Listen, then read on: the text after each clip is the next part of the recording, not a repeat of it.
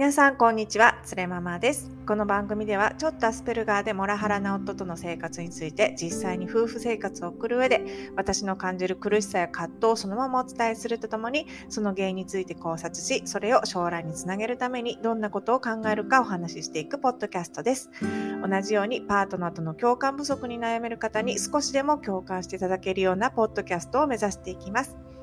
で、私、普通の主婦ですので、話し方が少し遅いと感じる方もいらっしゃるかもしれないので、えー、ぜひここから1.2倍速から1.5倍速で聞いていただけますと、ストレスなくお聞きいただけるかもしれません。ぜひお試しください。はい。で、今日のテーマなんですけれども、えー、なんかね、毎日こうやって私がもらおうの悪口とかね、言いふらしてる、なんか最悪ポッドキャストなんですけれども、なんかね、ツイッターとかでも、モラハラ夫の愚痴とかをつぶやくと、リプランで、じゃあなんでそんなやつと結婚したの？みたいな、そんなやつは選ぶ方がおかしいだろうっていうようなね、リップが飛んでくるのを見かけたことあるんですけれども、で、今日のテーマは、そんなに不満があるならば、そもそもなぜもらおうと結婚したのかと言われる件について、理想のお相手を見つけられる日本の婚活論が何かおかしいというお話をしていきたいと思います。それでは今日もよろしくお願いします。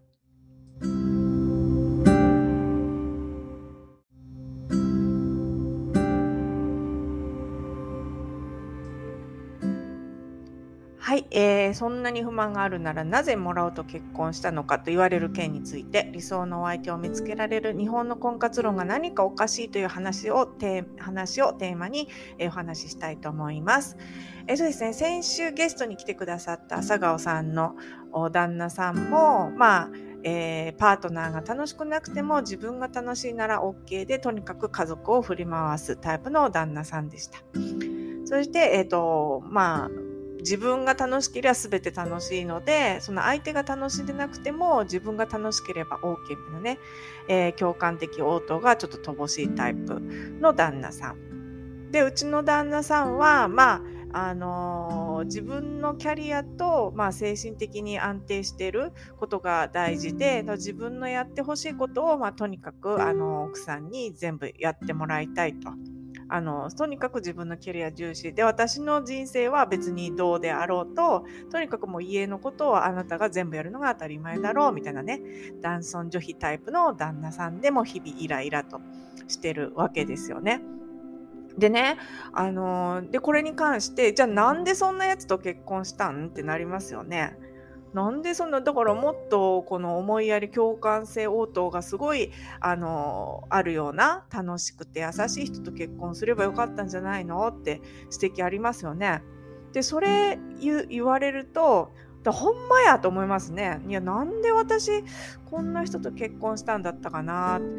確かになんかもっと優しい人を選んで結婚したらもっと穏やかな生活できてたんじゃないって思うじゃないですか。で、これに関してなんですけど、私、いくつかモラハラの本も読んで、えー、あと、あと、浅川さん、朝顔さんも、私も、あの、共通してるっていうか、あの、本にも、あの、共通して書かれてることがあるんですけれども、割とね、その電撃婚で結婚した人、場合に、あの、こうやってもらおうとね、結婚して、うわ、後悔したわっていう人ね、いるらしいんですよ。で、まあ、で、ここからなんで私がこのもらおうと結婚してしまったかっていうのを、ちょっと私のなんていうか恋愛変歴変歴みたいなの、あの、皆さん全く興味ないと思うんですけれども、ちょっとね、あの、参考、あ一事例としてちょっとお話ししてみたいと思います。で、私、あの、大学生のあの今の、えーと、旦那さんの前に、えー、大学生の頃から付き合い始めたあの彼がおりましてでその彼とですね結局10年ぐらいあの付き合ったんですよね。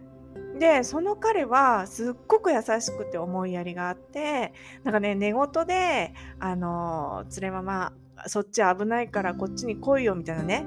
寝言でなんか私が車にひかれそうになったのかわかんないですけれどもそっち危ないからこっちおいでって言ってくれるようなねすごくもう思いやりもあってすっごく大好きだよっていつも言ってくれてであの結構ユーモアもあってね。で私もすごくその彼といたら精神的にすごく安定するしあのなんていうか若い時はですねすっごくお世話になった彼というか私もすごく頼りにしてて楽しかったんですけれども本当にね共感的応答があすごかったかもしれないです。もうなんていうか話さなくてもなんて思ってるかわかるみたいなね。もう10年付き合いましたからお笑いのツボとかねこれ好きかなとかこういうブランド好き好きとかね服の好みとかそういうものの好みとか食べ物の好みとか全部分かって、えー、そうやって付き合ってた彼だったので楽しかったんですけれどもなんかねその彼にんって20代後半の時に思ったことがなんかね、仕事があまり頑張れない彼だったんですよね。で、なんか私はちょっと専門職だったっていうのもあって、すごく、まあ、資格も取ってちょっと頑張っていたんですけれども、なんか彼があの就職した先が、まあ、あまりお給料も良くなくってでかといってその上昇志向があるかって言ったら、まあ、そうでもないと。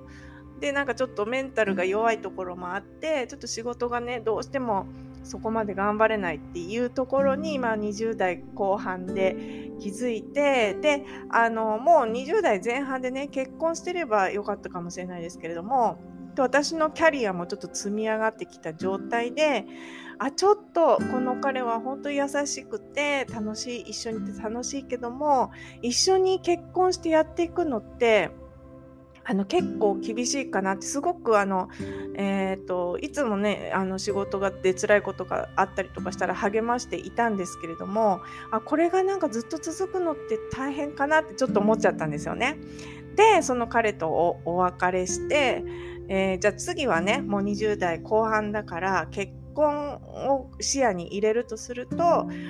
次は仕事で頑張れる人を見つけようで私も仕事頑張るのが好きだったから一緒に頑張ってね切磋琢磨して、えー、2人の大人としてね家の中にいて一緒に頑張って、えー、素敵な家庭をね、えー、作っていけるような人を見つけたいな。そのね家庭のの中で自分たちの価値をこう最大限にね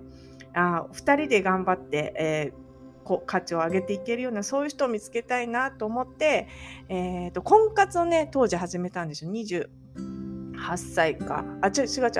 えーと、そう28歳か9歳で前の彼氏と別れてその間、えー、312歳までいろいろ合コンとかやったんですけれどもなんかやっぱ合コンって非効率的だったんですね。めちゃくちゃ合コンやったんですけども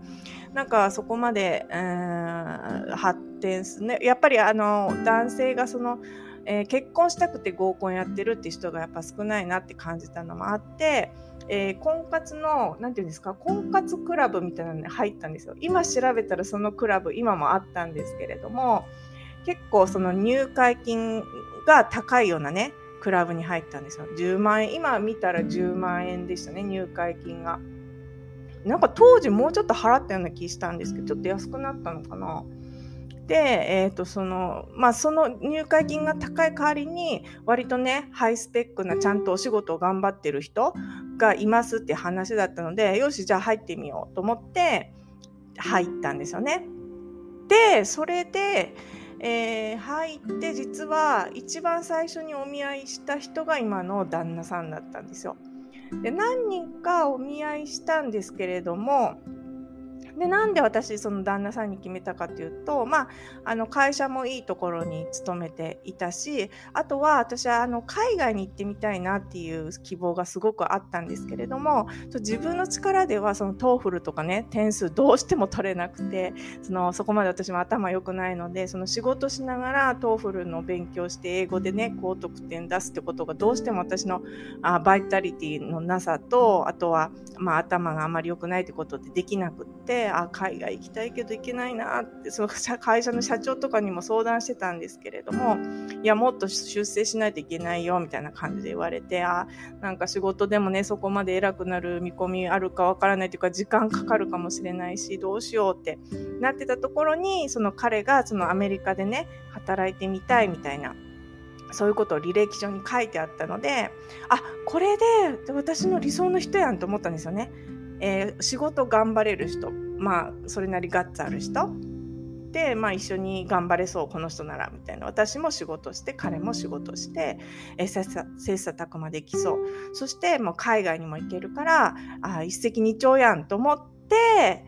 えー、前の彼はすごく優しくて共感的応答があったけども、ちょっとね、えっ、ー、と、メンタルが弱かったと。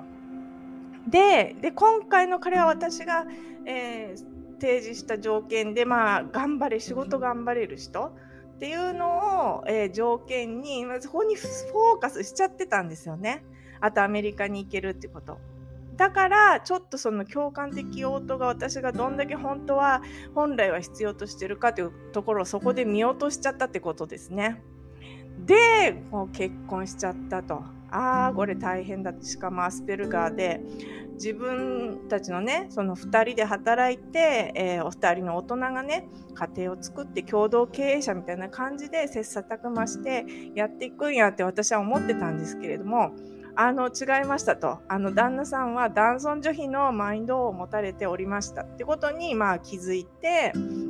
あこれ全然違うかったと。私のいいところ全然出せない。私のキャリアもあ結局ねあの自分も働いて家事も完璧に家事育児も完璧にできるんだったら働いてもいいよっていうマインドなんですよね旦那さんは。でまあそれできる方ももちろんいらっしゃいますけど私はもうとてもちょっとできなかったです。あの親の助けも親戚もアメリカにはいないのでもうできないと。で私のまあキャリアをもう諦めなきゃいけなかったしなんか自分のいいところを出せないまあ家事もねあまり得意じゃないから、まあ、常にディスられるとというのでああ失敗したなっていうのがその現状なんですよね。ねいやだからあんまりその相手をちゃんとした期間かけて見ないで電撃婚すると結構こういうリスクあるよって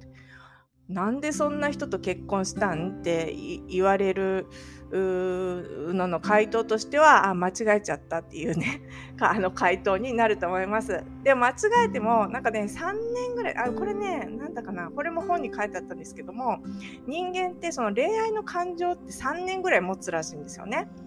だから3年あったら子供とかね、あの、作っちゃうんですよね。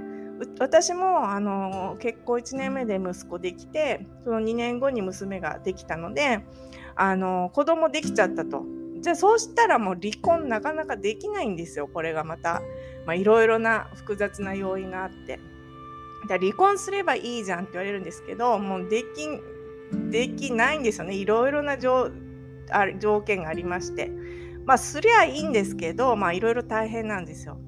はい。なので、もう今なんとか、あの、やってます。あの、気持ちをね、押し殺しながら、もうほとんど会話をしないようにして、自分が気づかない、傷つかないようにして、えー、やってるんですけれども、で、で、じゃあもうこんな結婚しちゃったから、まあ失敗したと。一回失敗しちゃったと。でまあもう数年はでも一緒にいないといけないからその子供がね大きくなるまでいないといけないっていうあのお話をしたと思うんですけれどもじゃあねなんかじゃあどうやったら失敗しないで結婚できたのかなと思ってこれちょっと次失敗しないように今から予習しとこうと思ってちょっとね本を私読んでみました。でこの本ねちょっとあのちょっとあの読みたい本がなんかった若い人向けのあの自分の磨き方とかねそういう本はたくさんあるんですけれどもこの中年がどうやったらその幸せな結婚できるのかっていう本があんまりなくってで試しにちょっと手に取ってみた本がこちらです。大人の婚活結婚で幸せになれる人の賢い選択という本を読んでみました。でこの、えーと、本書いた方はブライダルサロンの、えー、経営者の女性の方で、えー、これまで1200組以上の、えー、方を成功に導いた実績のある、まあ、ちょっとでも私より多分だいぶ年上の女性の方だと思うんですけれどもその経験則から、えー、書かれていました。じゃあ私どうやったらあの失敗しない結婚できたんやろうっていうね視点で読み進めました。でそれで一一番最初にね私が目に入ったのがまずねあの相手に求めすぎないでくださいと。そうじゃなくて自分が何を与えられるか、えー、自分が、えー、その人にしてあげる価値が何であるかを考えてくださいって書いてありました。あそうかってほーと思ったんですね。で例えばねその人のサロンに入ってくる、えー、30代の女性の理想の男性像って言ったら、えー、年収800万以上で、えー、上場企業に勤めてて身長175センチ以上あって優しくて頼りがいがあって育児も積極的に協力してくれて私の趣味を理解してくれるようなそんな旦那さんで年があまり離れてない人がいいですって言ってくるんですって。でそのすっごい理想がある割にはそのじゃあそれに対してあなたはどうなんですかっていうことを答えられない人が多くて笑っちゃうってみたいに書いてあったんですよ。でその相手に求めすぎないで自分が与えられる価値って何ですか？そういう年収800万円上場企業身長175センチ優しく頼りがいがある人に自分が与えられる価値は何かって聞くとみんな答えられないって言うんですよ。ででもありいやあるはずなんですよ。みんな自分がそういう人に与えられる価値。いや私と結婚するとその一緒に頑張れます。旦那さんと切磋琢磨してその家庭を切り盛りできますとかいや私あのと結婚したら、えー、私はこういうのが好きなので楽しい生活ができると思いますとかまあもっと女性的なね趣味をお持ちの方は料理も得意だしとかねあのこういうの作れるしとかもあると思うんですけれどもなんかねそうそうまあ相手に求めすぎちゃいけないですよってことは、えー、書かれていました。で自分が与えられる価値が何ですかを考えてくださいって言われた時にまあでも私ね価値あるよって一緒にあの旦那さんと頑張れるしねってあの私もあのお笑いとか好きだから楽しい生活ができるし私価値あるよと思ったんですけどなんかこの本進読み進めていくとそういう回はなんか期待してないみたいなんですよね。あのどうやら男性側からすると。あのこの年収800万円の、えー、上場企業に勤める身長175センチの男性に、えー、与えられる価値っていうのがなんかねはっきりと書かれてないんですけれども実はその妻としてだ男性をどういうふうに支えられるっていうふうにあなたは言えますかってことを暗に言ってるような気がしました。あの私がですねああります私の価値一緒に頑張れるしあのすごく新しいものに興味があるしそれを一緒に楽しんだりして楽しい生活ができると思いますっていう答えは多分ね求められてないんですよ。でそこで求められるのはあその家父長制じゃないですけども男性をいかに支えてあげられるとあなたは言えますかっていう回なんですよね。でもここで私私ねあの引っかかってしまってまたねこれ以降ちょっとあの内容が入ってこなかったんですけれどもでもう一個ねこれに対してあの面白いとこがあったんですけれどもこの本に何人かねバリキャリの美しい女性出てくるんですよ。そのブライダルサロンに入会した人で、まあ、30代で、まあ、ある程度キャリアを築いたようなあ女性であのこの著者曰くそのバリキャリの美しい女性っていうのは結構男性的なあ考え方を持ってる人が多いみたいなね。でこういう人はもう美人だしその社会的地位もあるからすぐにお相手を見つかると思いきや見つからないんですよっていうふうに言っててでこれが何でかっていうのをこの著者が論じてるところがまた気になったんですけれどもこれ何でかって著者は思うかっていうとえ男性の思考回路は縦の関係上下優劣序列を重んじるように作られているからあんまりすごすぎる女性だと男性がこの縦の関係とかね自分が上になれないっていうこと優劣自分が上になれないっていうことにプレッシャーを感じて、えー、結婚相手として見る見てくれないって書いてあったんですよ。これね男性の思考回路は縦の関係上下優劣を重んじるように作られているってこれね男尊女卑の考え方ですよね。であの思考回路男性はこうなんだよって書かれてるんですけどもこれは私が今まで勉強したことによればですねこの記述はですねその生まれつきの性差による特徴とと社会的にその男女の役割として与えられたジェンダーの特徴をごっちゃにしてる表現だと思いました。男性の思考回路が縦の関係を重視してるっていうのはこれは社会的にその、えー、作られてきた価値観で、え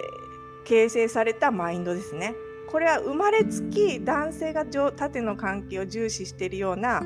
えー、マインドにはなってません。これはあの生まれつきこうなってるんじゃなくって、えー、社会の男尊女卑の風潮がこのようになってるってことですね。ででこの人がなんてこの、えー、アドバイスしたかっていうとねこのバリキャリの美しい女性に対して。あなたはねあの妻という役割を、まあ、演じるのが難しいから逆にね男性で妻っぽい役割をする人を見つけるっていうのも一つですよっていうことを言ったと。で結局この人は、えー、この人自身がですねあ私はねあの、まあ、何人かお付き合いしたけど結局成婚できなかったみたいででこの方が最終的におっしゃったのは私は妻としての役割を演じられる自信がないから独身でいる方が幸せだと思いました。先生のねアドバイスを聞いて必ずしも私にとって結婚することが幸せじゃないと思いました。この人賢いですよね。だから妻としてのその男尊女卑の当てはめがその強要強制されるこの世の中であるんであれば結婚したらそういうあのロールを与えられるわけですよね。それに対しておかしいと思ったから独身でいる方が幸せだと思いましたって言ったんですよね。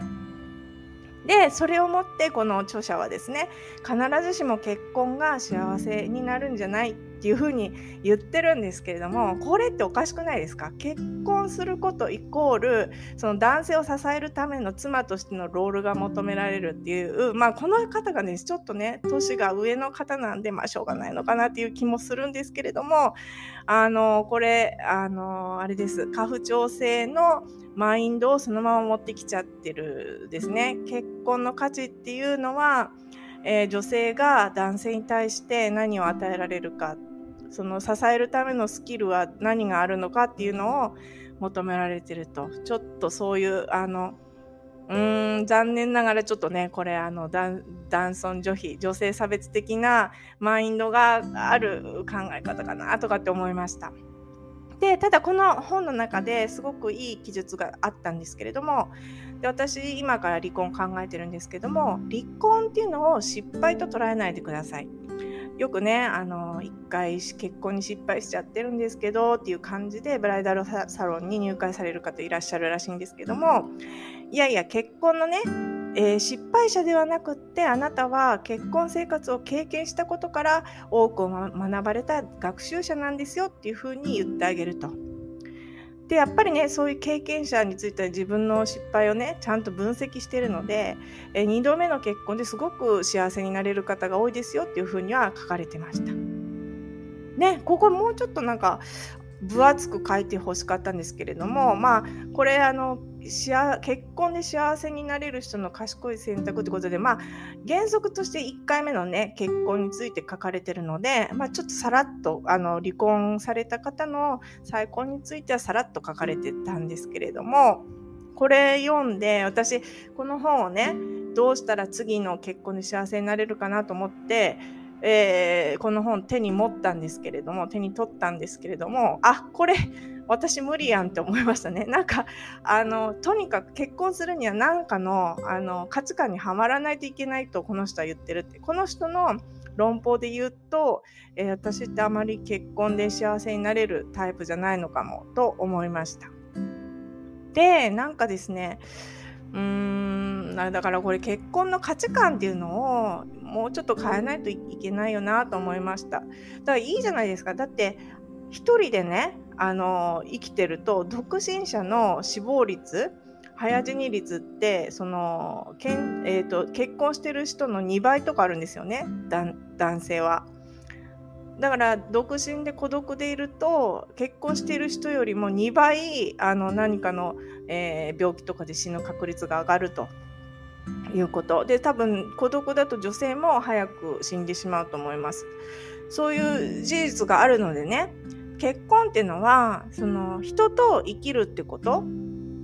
どうやってその、えー、このね著者もう一個いいこと言ってたんですけれども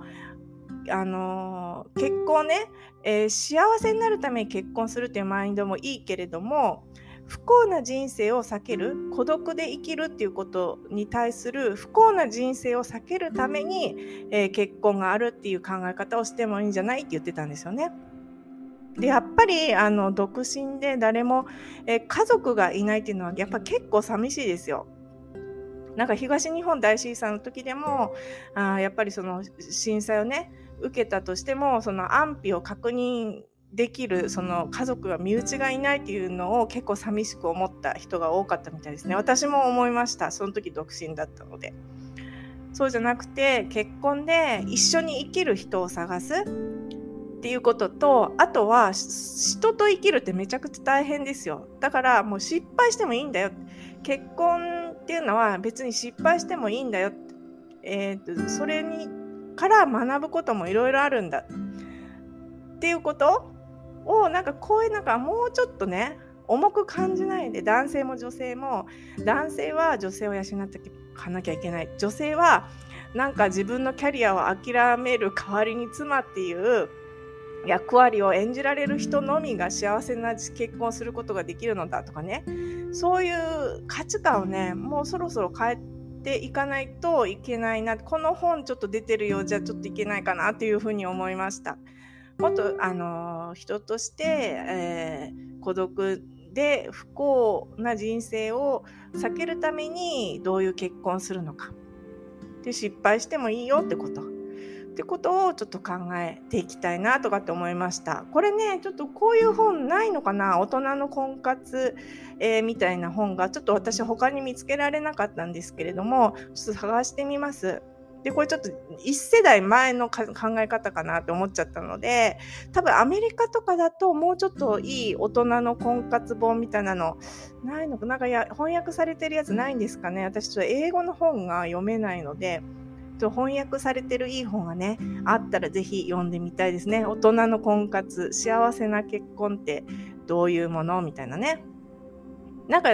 要はでも人一人の人間として、まあ、男性じゃなくても最悪いいと思うんですよね女性と一緒に暮らしたっていいと思いますとにかく孤独を避けられればいいのでとにかく人と生きるってことをどうやって考えていくかっていうのをちょっともうちょっと勉強したいなと思った今回の回でございました。